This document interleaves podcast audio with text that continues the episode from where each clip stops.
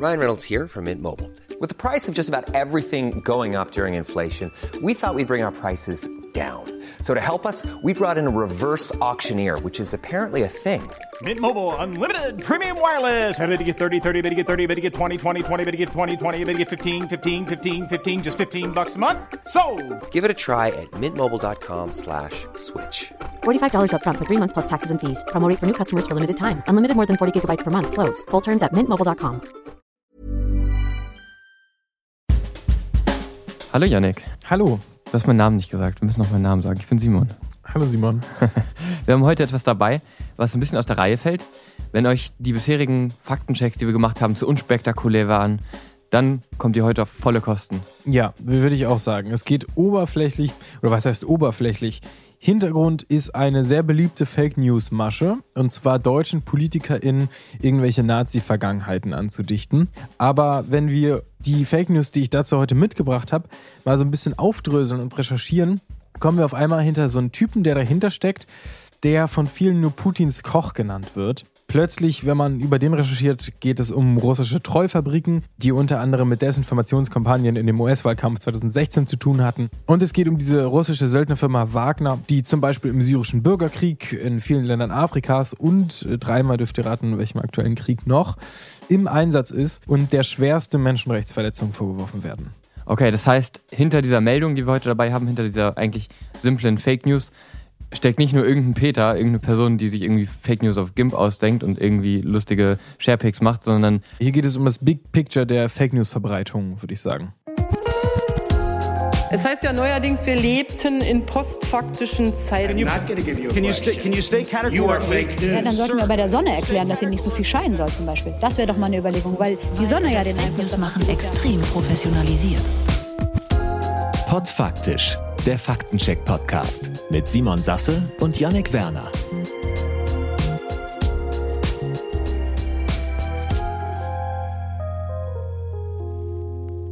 Hallo und herzlich willkommen. Ich bin Simon und mir gegenüber sitzt Yannick und zusammen entwickeln wir die Fake News Quiz App Quellenreiterin. Das ist ein Projekt, wo wir versuchen, spielerisch Leuten beizubringen, besser mit Fake News umzugehen und Fake News zu erkennen. Und gefördert wird das ganze Projekt vom Bundesministerium für Bildung und Forschung und vom Prototype Fund.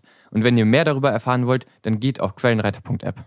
Simon, hast du schon mal was von Jewgeni Prigoschin gehört? Oder vielleicht äh, kennst du den unter seinem Spitznamen, das ist Putins Koch. Mhm.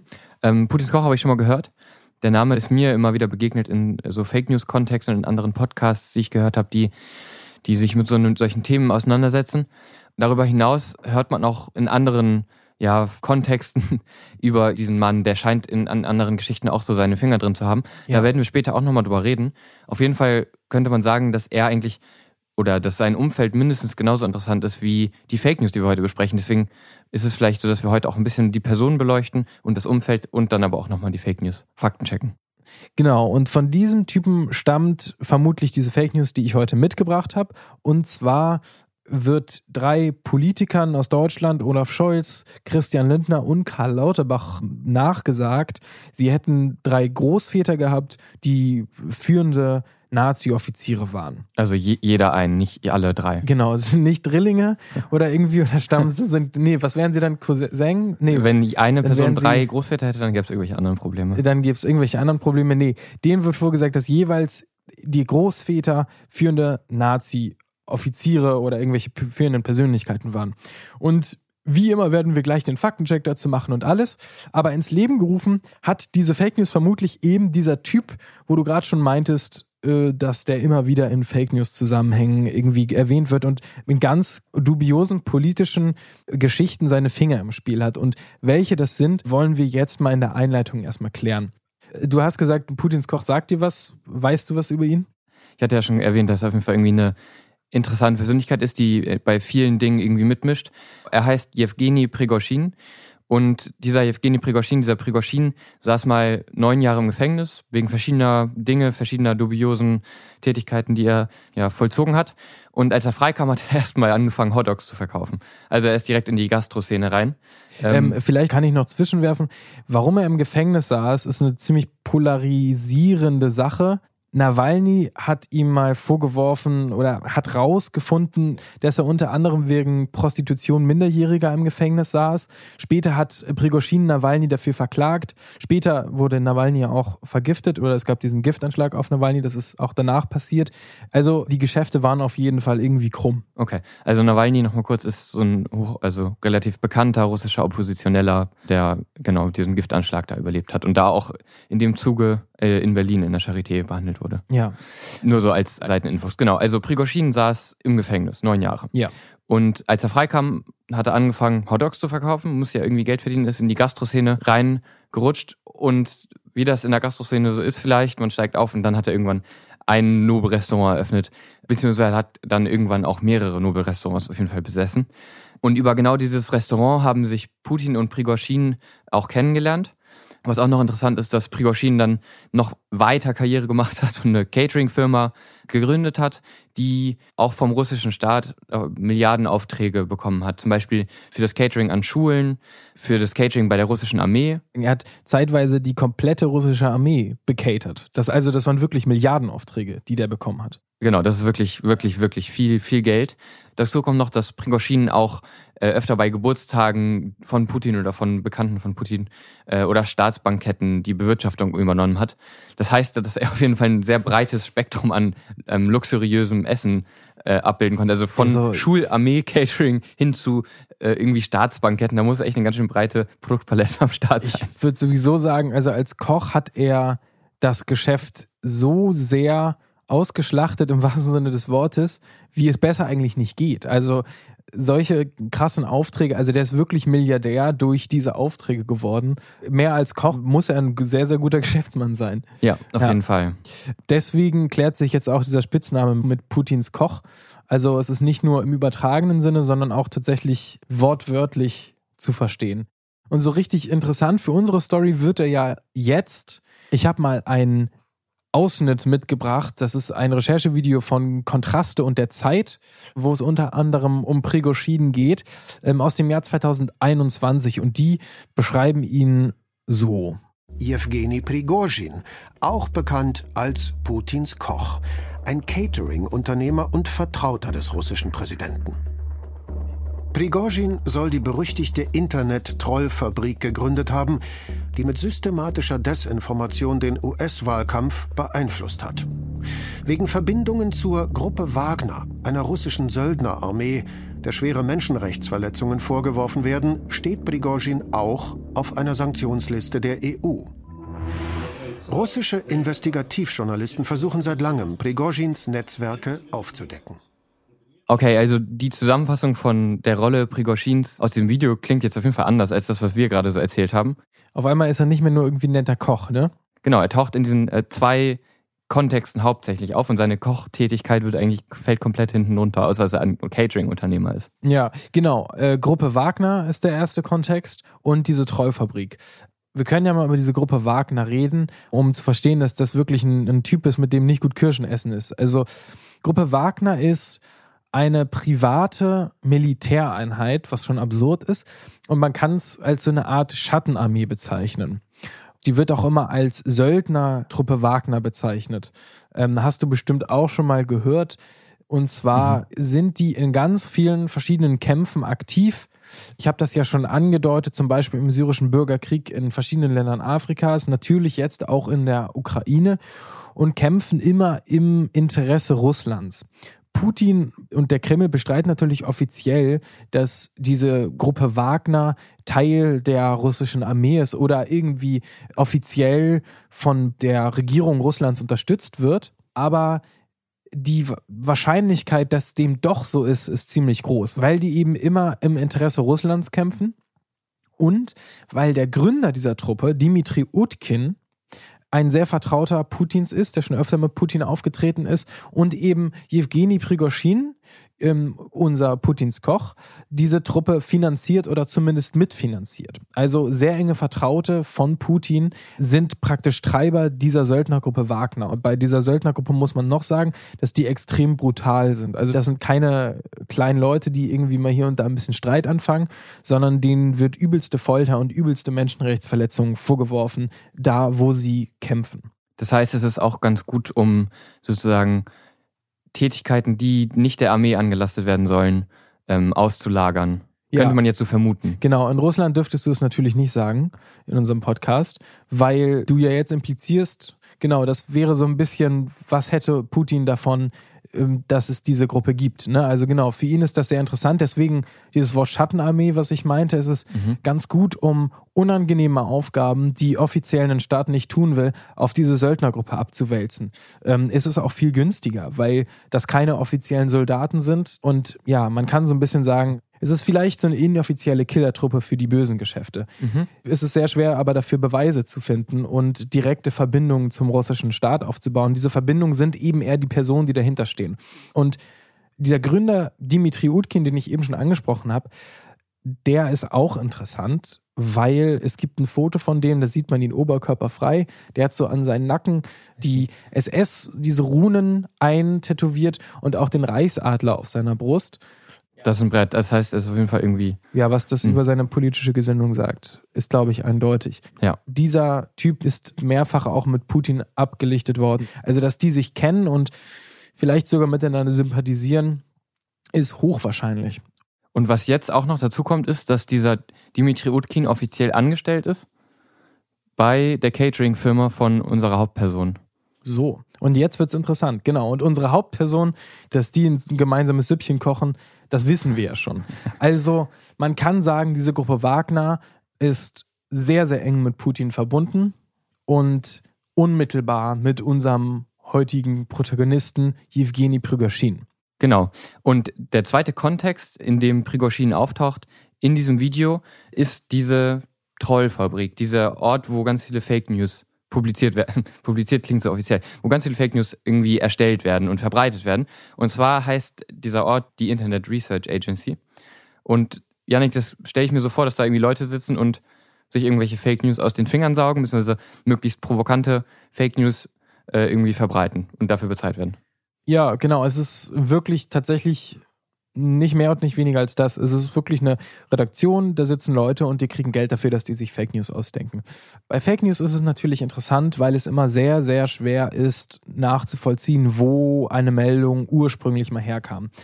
Aber wahrscheinlich haben ganz viele schon mal gehört, dass im Wahlkampf 2016 in den USA ganz viel darüber geredet wurde, dass von russischer Seite aus in diesen Wahlkampf eingegriffen wurde. Und gemeint ist damit diese Internet-Trollfabrik. Denn es gibt sehr, sehr viele, sehr, sehr stichhaltige Hinweise darauf, dass diese Internet Research Agency, Guter Name auch für eine Trollfabrik. sehr, sehr gut. Also aber der Name ist schon ein Troll an sich, dass die mit der Verbreitung von Fake News gezielt in den USA Fake News gegen Clinton verbreitet haben und Stimmung für Donald Trump gemacht haben. Also das ist nur ein Beispiel, wo diese Organisation aktiv auch in politische Geschehnisse eingegriffen hat. Und man kann jetzt nur vermuten, wie aktiv die tatsächlich sind, beziehungsweise hinter was für Fake News die noch so stecken, weil es super schwer ist natürlich, das nachzuvollziehen. Aber es gibt auf jeden Fall immer wieder Hinweise darauf, dass vor allem im großen politischen Ereignis, unsere Bundestagswahl zählt zum Beispiel auch dazu, immer vermehrt Fake News gestreut werden, die aus Russland kommen und sehr, sehr wahrscheinlich aus diesen Trollfabriken kommen. Also es kann natürlich auch sein, dass wir über viele Fake News hier schon gesprochen haben oder später auch in unserem Projekt auch vorkommen werden, die auch ihren Ursprung in diesen Trollfabriken haben. Wir wissen es natürlich nicht immer. Das ist ja auch genau nicht das, was wir hier machen. Wir schauen nicht nach dem Ursprung der Fake News, sondern wir versuchen sie hauptsächlich zu widerlegen oder zu zeigen, dass es eben einfach keine Belege dafür gibt. Genau.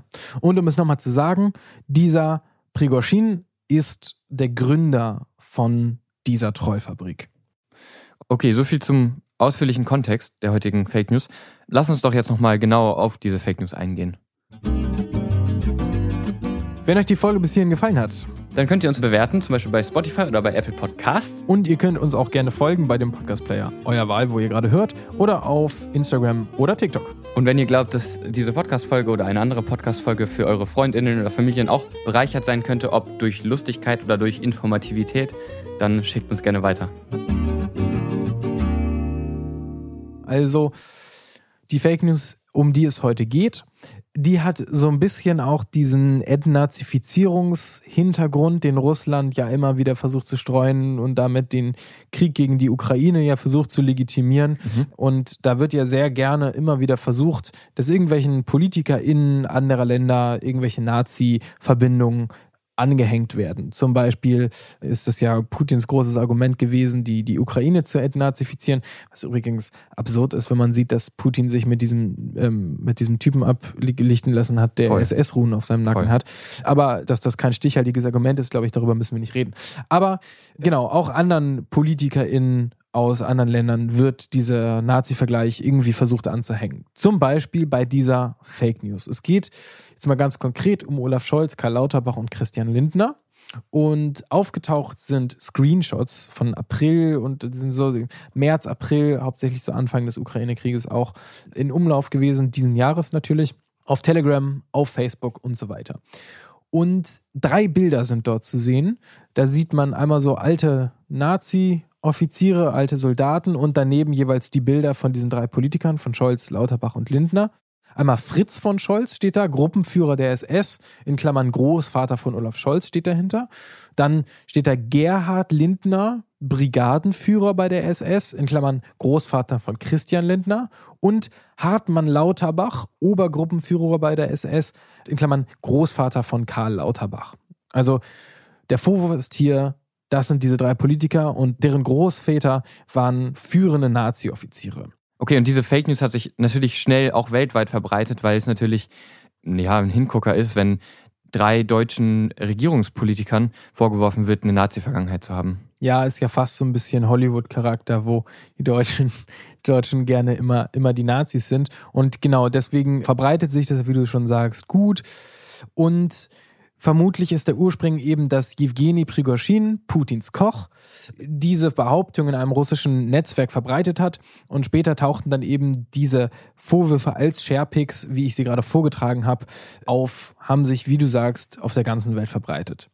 Jetzt lass uns doch mal schauen, was dahinter steckt, ob es irgendwelche Verbindungen zu diesen Nazi-Offizieren und diesen drei Politikern gibt.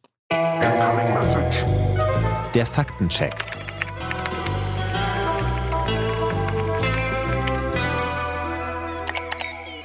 Okay, dann lass uns mit Olaf Scholz anfangen. Wie sieht's aus mit seinem angeblichen Großvater Fritz von Scholz? Ja, also Fritz von Scholz gab es. Das Bundespresseamt hat auf Anfrage dementiert, dass Fritz von Scholz der Großvater von Olaf Scholz ist. Die Großeltern von Olaf Scholz sollen aus Hamburg stammen und waren Eisenbahnbeamte, steht auf jeden Fall in seinem Lebenslauf und hat er immer überall irgendwie so angegeben. Laut DPA-Recherchen, die haben nämlich ins Bundesarchiv geguckt, war Fritz von Scholz Generalleutnant bei der Waffen-SS und starb am 28. Juli 1944. Und jetzt kommt der große Knackpunkt, wo dieses ganze Sohn- und Enkel-Ding zu bröckeln beginnt. Nämlich hat Fritz von Scholz keine Kinder hinterlassen. Sehr, sehr wahrscheinlich. Dann äh, hat sich das, würde ich sagen, mal hiermit erledigt. Ich glaube auch, ohne Kinder ist ist ist nicht mit großen Enkeln. Nee. Dann gehen wir weiter auf der Liste zu Christian Lindner und seinem angeblichen Großvater Gerhard Lindner. Wie sieht es da aus? Ja, auch Gerhard Lindner gab es. Und auch hier hat das Finanzministerium in dem Fall dementiert, dass Gerhard Lindner der Opa von Christian Lindner war. Korrektiv hat recherchiert und hat herausgefunden, dass dieser Gerhard Lindner vermutlich SS-Brigadenführer war und zwar Oberst der 17. SS-Panzerdivision Götz von Berlichingen. Aber Verbindung zu Christian Lindner und den Lebensdaten von deren Eltern und den Todesdaten von dem Opa, das passt nicht so richtig zusammen. Es ist nicht so eindeutig, wo man einfach sagen kann, der, der hatte keine Kinder. Aber es gibt einfach keine Verbindung. Nichts deutet darauf hin, dass es irgendwelche Verbindungen zwischen diesen Persönlichkeiten gibt. Ja, das heißt, es ist einfach nicht belegbar und dann kann man das eben auch nicht so behaupten, nur weil der Nachname zusammenpasst. Genau. Karl Lauterbach, unser Gesundheitsminister, soll angeblich der Enkel von Hartmann Lauterbach sein, richtig? Ja. Hier ist der Faktencheck wieder ein bisschen leichter. Und zwar auch Hartmann Lauterbach gab es halb. nice. Ähm, das Gesundheitsministerium hat äh, erneut dementiert, dass Hartmann Lauterbach der Großvater von Karl Lauterbach ist. Warum habe ich gesagt, Hartmann Lauterbach gab es so halb? Weil, und ähm, hier ist auch der Faktencheck eigentlich dann am Ende, der Typ auf dem Foto nicht Hartmann Lauterbach heißt, sondern Hartmann Lauterbach Herr. Okay. Mhm. Anderer Nachname, andere Familie. Hat sich gegessen. Hat sich gegessen. Warte, nee, er hat sich nicht gegessen, aber der Faktencheck hat sich gegessen. Faktencheck hat sich gegessen, ja. Weird, ich mache weirde Sachen heute. Mhm. Und jetzt lass uns das Ganze nochmal zusammenfassen. Gut, dann haben wir die drei Personen und ihre Familiengeschichte Entlarvt, entlarvt. würde ich sagen. Und im Großen und Ganzen kann man sagen, dass es einfach keine Belege dafür gibt, dass diese Personen irgendwie miteinander verwandt sind. Beziehungsweise wir haben herausgefunden, dass es ein falscher Name ist. Oder dass die Person einfach keine Kinder hatte. Das heißt, bei zwei Personen haben wir einen eindeutigen Widerleg. Widerleg? Ich glaube, Widerleg gibt es nicht, aber mach weiter, das versteht jemand. Okay, also wir haben einen eindeutigen äh, Widerleg und zwar bei Karl Lauterbach und bei Olaf Scholz. Bei Christian Lindners Familiengeschichte gibt es keinen klaren Widerleg, aber es gibt einfach keine Belege für keine Belege für die Verbindung dieser zwei Personen. Ja, genau. Also ich würde auch sagen, Geschichte frei erfunden. Es gibt keine Belege, es gibt nichts, was darauf hindeutet. Also das kann man sich auch merken bei anderen Sharepics, die immer wieder im Umlauf sind zu angeblichen Großeltern, die irgendwie Nazis waren von irgendwelchen PolitikerInnen. Man kann natürlich immer wieder oder sollte immer wieder einzeln irgendwie recherchieren. Bis jetzt konnte sich das zumindest bei den führenden PolitikerInnen in Deutschland einfach alles nie wirklich bewahrheiten. Aber generell frage ich mich ein bisschen, warum das überhaupt so eine auffällige Fake News ist. Also klar, wenn jetzt alle Regierungsmitglieder der deutschen Regierung eine krasse, hochrangige Nazi-Familiengeschichte hätten, okay, da würde ich auch irgendwie hinhören. Aber wenn ähm, ein, zwei Leute, ich weiß nicht, ob ich mich da jetzt auf gefährliches Terrain begebe, wenn ein, Mhm. zwei Leute ähm, Großeltern haben, die irgendwie hochrangige Nazi-Offiziere waren, das sind zwei Generationen dazwischen. Das heißt ja nicht, dass diese Personen irgendwie Gedankengut übernommen haben oder Ja, man muss natürlich auch dazu sagen, also wenn man da anfängt, es gab viele Leute, die in Deutschland mitgemacht haben, damals, zumindest haben es geduldet. Da findet man in jeder Familie bestimmt mindestens eine Person, die man heute zu Weihnachten nicht mehr einladen wollen würde. Aber ich glaube, was dahinter steckt, ist weniger, dass die noch so denken, sondern eher, dass das alles eine große Verschwörung ist. Dass, Ja. dass man dadurch bezweifelt, dass die PolitikerInnen frei gewählt wurden, sondern dass das immer noch ein, ein Auswuchs aus der Nazi-Zeit ist. Der Vorwurf Deutschland wurde nie wirklich entnazifiziert. Das ist das, was, glaube ich, hinter diesem Vorwurf Ja. hauptsächlich hintersteht, weil die hochrangigen Nazi-Offiziere ihre Enkel immer noch hochrangige politische Positionen führen. Was, um es nochmal zu sagen, falsch ist. Genau. Wobei man ja auch sagen muss, dass auf jeden Fall immer noch Nazis irgendwie verurteilt werden oder sich auch viele dann im Ausland versteckt haben und die Entnazifizierung natürlich nicht komplett erfolgreich war. Da hast du absolut recht. Das ist vielleicht ein wichtiger Nachtrag. Natürlich hat die Entnazifizierung nicht so geklappt, dass alle Nazis weg waren und dass jeder das bekommen hat, was er oder sie zum Teil auch verdient hat, das ist natürlich klar. Aber der Vorwurf, dass die PolitikerInnen, die heute im Amt sind, immer noch vom Naziregime praktisch im Amt gehalten werden, diese Verbindung ist natürlich Schwachsinn. Ja. Und diese ganze Masche, die dahinter steht, mit diesem Typen, mit Putins Koch, mit diesen Trollarmeen, ja, ich weiß nicht, ist natürlich auch ein bisschen erschreckend, finde ich, immer wenn man das recherchiert und merkt, was für Leute es gibt, was für einen wahnsinnigen Einfluss die haben, Ja. wie schwer das zum Teil auch nachvollziehbar ist und dann, was für einen Sinn das überhaupt macht, eine Podcast-Folge zu machen und ein so eine Fake News sich irgendwie hier vorzunehmen, wenn es da eine Firma gibt, die finanziert wird, äh, die ganze Zeit Fake News ins Netz Die nicht nur einmal in der Woche eine Podcast-Folge dazu macht, sondern halt wahrscheinlich pro Stunde einige von diesen Dingern raushaut. ja, Ja, voll. die von einem Milliardär finanziert Ja. werden. So, ciao. Ja. Okay, das war's heute mit der etwas ernsteren Folge. Jetzt Yes. verglichen mit irgendwie dem verbotenen Ferrari von Justin Bieber Ja. oder wie war das? Simpsons und, und so. Und den Simpsons. Das wäre mehr so Entertainment-Charakter und heute war mehr so irgendwie auf einmal politischer, ernster Hintergrund. Aber Ja. so sind halt Fake News, können wir nichts für. Genau. Und wenn ihr noch mehr kleinere Happen zu Fake News haben wollt, kleinere Faktenchecks, dann guckt mal auf unseren TikTok-Kanal. Da veröffentlichen wir nämlich Videos zu mehreren Themen, Themen, die wir auch nicht unbedingt im Podcast abhandeln. Genau, auch wenn ihr was findet, wo ihr denkt, das kommt mir spanisch vor, dann schickt uns das auf TikTok oder Instagram, das macht man gerne. das funktioniert gut, wollte ich sagen. Aber das macht man vielleicht auch gerne.